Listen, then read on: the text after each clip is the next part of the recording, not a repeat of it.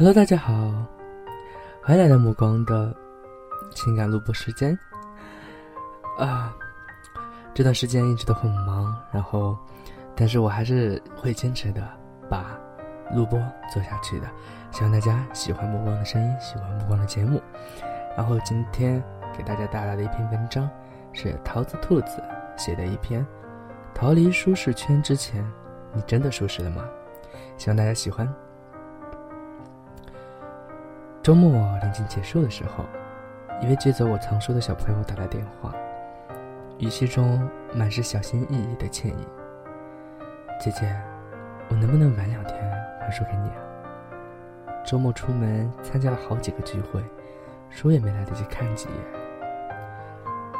我立即表现出了一位死宅的老年人应有的大度：“没事没事，趁年轻就是要出去玩玩嘛，开心就好。”小朋友在电话那头明显沉默了一下。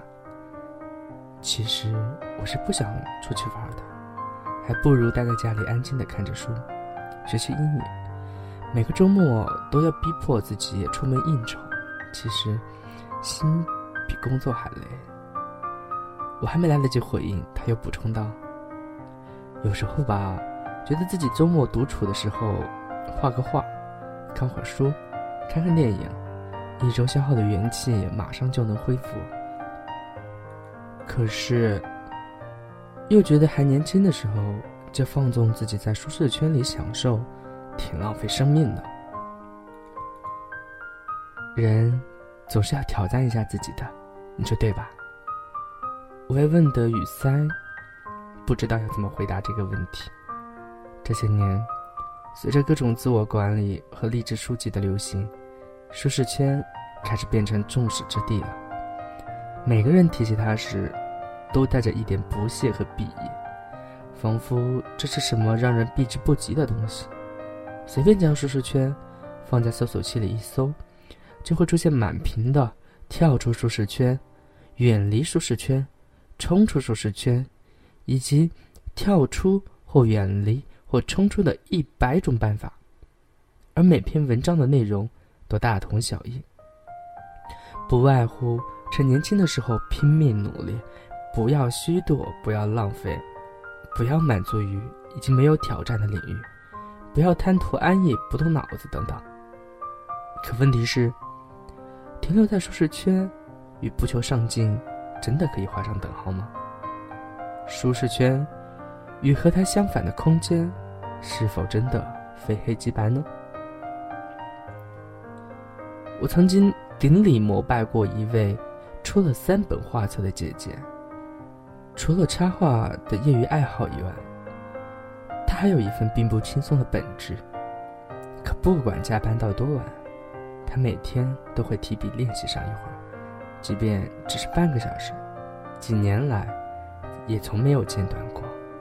我在道喜的时候，不免趁机求教：“你是怎么样一直保持这种上进心的？”反倒是他，露出一点惊讶的表情。为什么你会觉得我上进？我真的是每天都在偷懒，逛街聚餐都是能逃就逃。对我来说，与其出去跟人应酬，还不如自己待着一个人画画更轻松有趣。他笑着比着个鬼脸。你们都努力让自己多方面发展，跳出舒适圈，倒是我，干脆在舒适圈里挖了个洞。死拉着不走了。可是，明明看电影、玩手机、刷微博才更舒适吧？你每天下班还要画画，不累吗？我问。他一笑，认真的回答：“对我来说，刷微博点赞才累呢，还要考虑领导同事会不会看到，看到之后又会怎么想之类的问题，多麻烦。还是画画更轻松啊。”哪儿有人不知道享受清闲？每天自己给自己找累，还乐在其中。画画并不是很多人看起来高雅又轻松的享受。他右手的食指上，因常年握笔生出的老茧和渗入指缝中洗不尽的油彩还历历在目。或许是不想让别人知道自己在努力吧。当时我这样想。直到好几年之后，我在知乎上看到这样一个问题：为什么无所事事会让人情绪低落，一点也不轻松？其中一个作者给出的答案很有趣，基本大意是说，无所事事和轻松清闲的状态完全不同，后者是轻松享受，前者则是焦虑疲惫。在那一瞬间，我忽然就明白了那位姐姐的话。看电影刷微博、聚餐、玩手机，看似很轻松，心中却要应对着今天又要虚度一天了的自责和压力。而选择自己喜欢的画画，别人看来辛苦，自己却甘之若饴。而只有在这样的乐在其中的状态下，做自己习惯和喜欢的事情，才能不断的往新的高度迈进。成长的重点并不是单纯的跳出舒适圈和挑战自己，而是你在自己所谓的舒适圈中，是真的感到舒适和清闲，还是自欺欺人的无所事事？强迫自己去参与明明不喜欢的聚会，强迫自己去做一份明明不拿手的项目。内向的人逼着自己见人就露三分笑，热情的去搭讪；外向的人逼着自己。今天一定要单独带着，看完这一本不知道在讲什么的书。看似越上进，其实越焦虑，反而生出了一点自责和无助。为什么我没有办法改变自己？我是不是颓废的没救了呢？找到自己真正舒适圈的人，并不会急着逃离，相反，他们会想尽办法在圈圈的底层挖一个洞，或者在圈圈的上层。垒砌高塔，舒适圈并不是一个平面的、只可以发展广度的图形，而是可以无限向上下延伸的空间。与其盲目的选择改变，强迫自己去接受明明不喜欢的人、工作和生活方式，还不如安心的停留在这个圈里，把自己的喜欢变成爱好，把爱好变成特长。毕竟。支撑一个人走完长长的一生，或是真正做出什么成就的，不会是烦躁、抑郁、焦虑和自责，而是喜爱、擅长与心甘情愿。唯有热爱，才能坚持；唯有跟热爱的事情在一起，才会舒适。而这种舒适，会反过来变成动力，也会变成一个人用来对抗外界电闪雷鸣的小窝。在急着跟风、跳出舒适圈之前，不妨问问自己：你在自己的舒适圈里，真的感到舒适了吗？很有很有感想的一篇文章。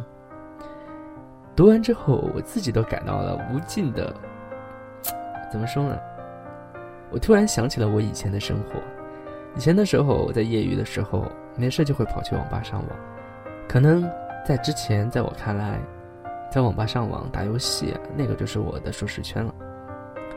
但是那个真的舒适吗？